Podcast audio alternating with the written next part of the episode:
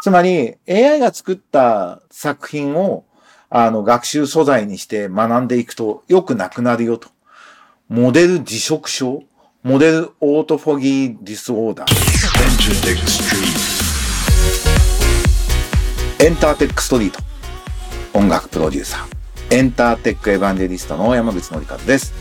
このポッドキャストは、ラジオトークアプリから、Spotify、Apple Music などにも配信しています。今あなたがお聞きになっているサービスでブックマークをお願いします。毎週月曜日更新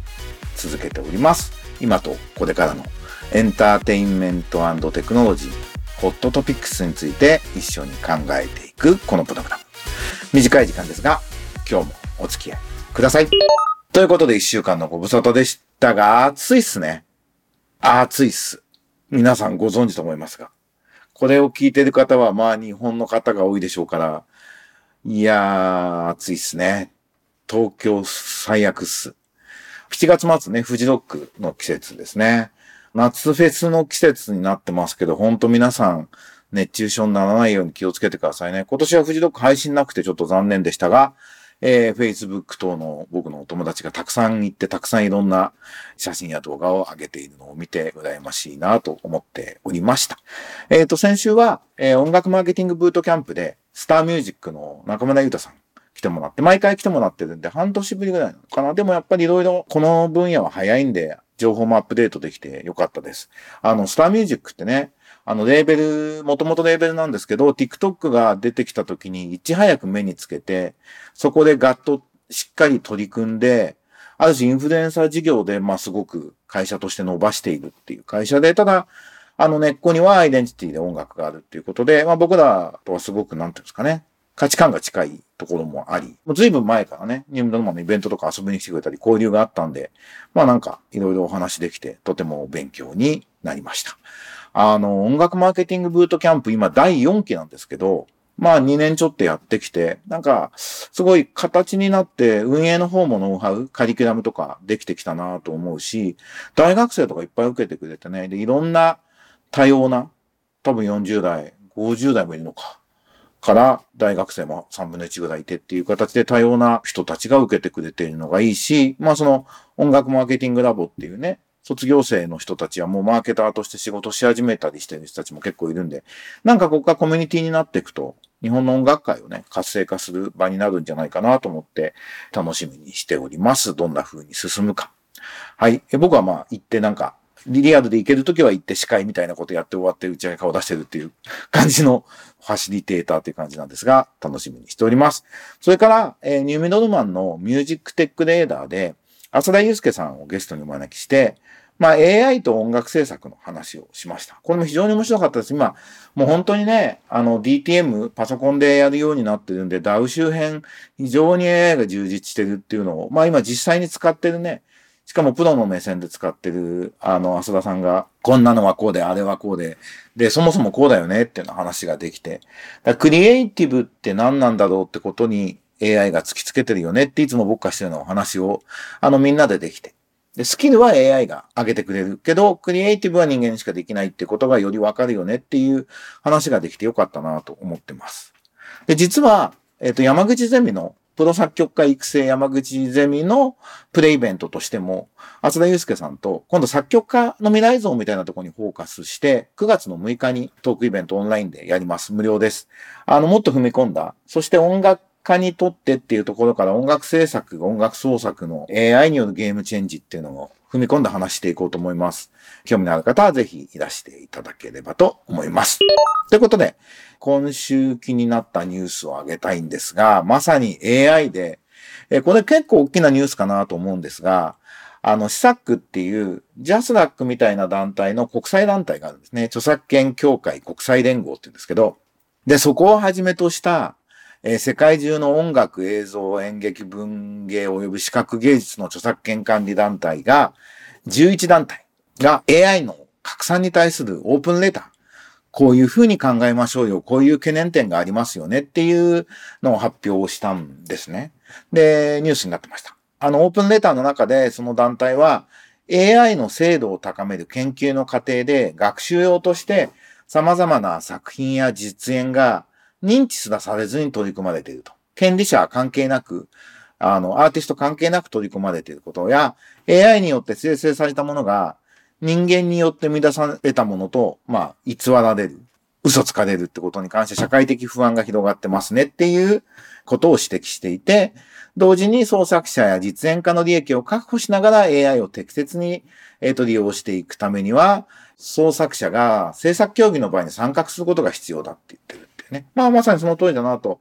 思います。今まあだからちょっと包括されているのは AI のまあ、ディープラーニングが、人工知能自体が自分たちで学んでいく仕組みが非常に進化したことによって、AI の能力が一気に上がっていってるっていう流れがあるんですけど、その中でその学習データ、何のデータを元に学ぶかっていうのが、まあ重要になっていると。その学習データとはね、もともと権利のある著作物である場合がほとんどなわけですけど、そこを勝手に使ってるのも良くないよねと。ですね、学習データに権利を認めましょうっていうのが今の流れなんですよね。ただ、ディープラーニングっていうののやらせ方の定義上、そのルールを作るのすごく大事なんですけど、ルールを破ったことを証明するのが難しい。悪いことしたやつに悪いことしたでしょって証拠を出すのが難しいっていうね。だから性善説でルール守りましたって宣言させていくような仕組みにするとか、そんなことしか多分ないと思うんですけど、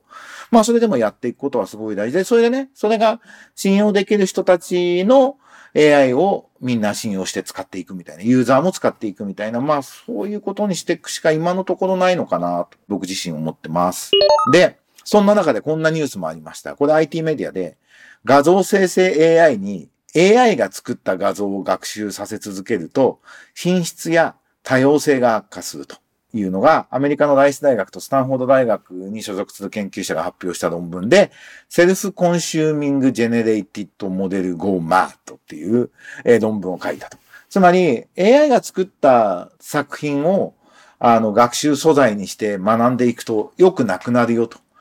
モデル自食症 Model Autophagy Disorder っていう、狂牛病みたいなことになるんですよ、という風になっていて悪化していくと。だからやっぱり学習データは、化学調味料ばっかり食べちゃいけないよ、みたいな。ちゃんとオーガニックにしましょうみたいなのと似てるし、まあ実際そう例えてるみたいなんですけど、ちゃんと人間が作ったいい作品を学ばせないといい AI ができないっていうことが、えっ、ー、と、証明されているという面白い話が出てきていて、この辺にね、まあ現状、こっから10年、20年ぐらいね、100年後ちょっとどうなるかはもう何とも言えないですけど、現状の今見えている範囲のテクノロジーで AI の特にこう物を想像する音楽だとか映像だとかを作っていくクリエイティブって観点に関してはこの辺のあの学習データのところでなんていうんですかね、コントロールしていくというか、ルールを定めていくってところに、今まあヒントがありそうだなということが、えー、分かってきてるのかなということを、このニュースからも分かることだなと思います。はい。それからもう一つ、これもすごいちょっと大事な話だなと思うんですけど、日経新聞で、公用語は日本語だけ？外国人1割超の時代に。2067年に日本の人口の10.2%が外国人になるっていう予測があるんだそうなんですね。で、外国人の多い企業では公用語を英語にするけども、まあ社会の分断回避のために日本語の学習機会も大事だよねっていうような記事で、なんですけど、まあこれ、移民の基準とかも国によって違うしね、あの永住権をどうするかみたいなことがあるんですけど、やっぱ日本は島国で、これまでやっぱ日本で何代も生まれ育って日本語を母国語にしてる人が日本人っていう、まあ僕ら思ってきてるじゃないですか。でももう人口も減り始めていっている中で、日本人の僕ね、最低義が必要なんだと思うんですね。で、僕の意見は、あの、日本の文化にリスペクトがあるっていうところを軸に、あの、外国出身の人でも、日本人になりたい、まあ、永住権を持ちたいでいいと思うんですけど、に、ちゃんとした日本語教育をしていく。で、 non-native Japanese speaker を、の優秀な日本語話者を増やしていくってことすごい大事だと思うんですよね。あのね、アメリカとかは、 English second language っていうね、外国人向けの英語教育すごい充実してるじゃないですか。か日本もそれを見習ってですね、日本、 non-native の日本語をちゃんと教えていくこと。それと僕らが外国人と日本語で喋るときに、僕結構経験あるんですよ。タイ人の子とか、インドネシア人のミュージシャンとか日本に呼んで一緒に活動したり、結構生活したりしてたんで、日本語結構できる子たちも、日本人ってすごいこう、なんて変な日本人同士の複雑な文法だったり、なんとかのようでなんとかでないかもしれないけどなんとかだみたいな、すごくわかりづらいコンテキスト使いがちじゃないですか。微妙なことを言いたくて。で、それを控えてですね、あの、できるだけシンプルに喋る。外国人、日本語できる外国人にわかる日本語喋るっていうのも結構大事じゃないかなと思うんですよね。で、そういうことが出てくと、日本社会もこう無言の同調圧力とか、言わなくても分かってもらえるんじゃないかみたいなね。察さない方が悪いみたいな。あれ日本人の甘えだと僕思うんで、そういうのがなくなっていったら日本社会にとっても、あの、いいことなんじゃないかなと。だ日本の文化の何を守るべきで、どこを変えていくのかってことをみんなが自覚的になるっていうのが、この問題を考えるときに大事なんじゃないかと思います。それで、その延長線上で、あの、公用語は基本的に日本語でいいと思うんですけど、僕らはグローバルで活躍するために英語を話す必要もあるじゃないですか。でその時に、それこそ English native speaker とね、互角に話せる英語力、もちろんそういうことを持ってるに越したことはないし、持ってる人が増えるのもいいことなんだけど、全員が持つ必要はないんで、それこそアジア人同士とか、北欧の人の英語とかすごい綺麗なんですけど、そういう人たちとコミュニケーションのるために、ノンネイティブの英語をしっかり喋ってしっかり聞き取れるようになるっていうのを、さっき言ったノンネイティブの日本語の使い方を学ぶのと同時に、えっ、ー、と、やるといいんじゃないかなと思ってます。はい、えー、外国人出身が日本人の1割になっていくっていう時代が30年後ですけど、見えている中、日本人とは何なのかっていうのを改めて考える時なんじゃないかなと。まして AI の時代なんで、日本人とは何なのかっていうのを改めて再定義する時代になってるというようなことを思います。という投げかけをして今日は終わろうと思います。エンターテックエヴァンジェリスト山口なんてはずのエンターテックストリートでした。それじゃあねまた来週。バイバイ。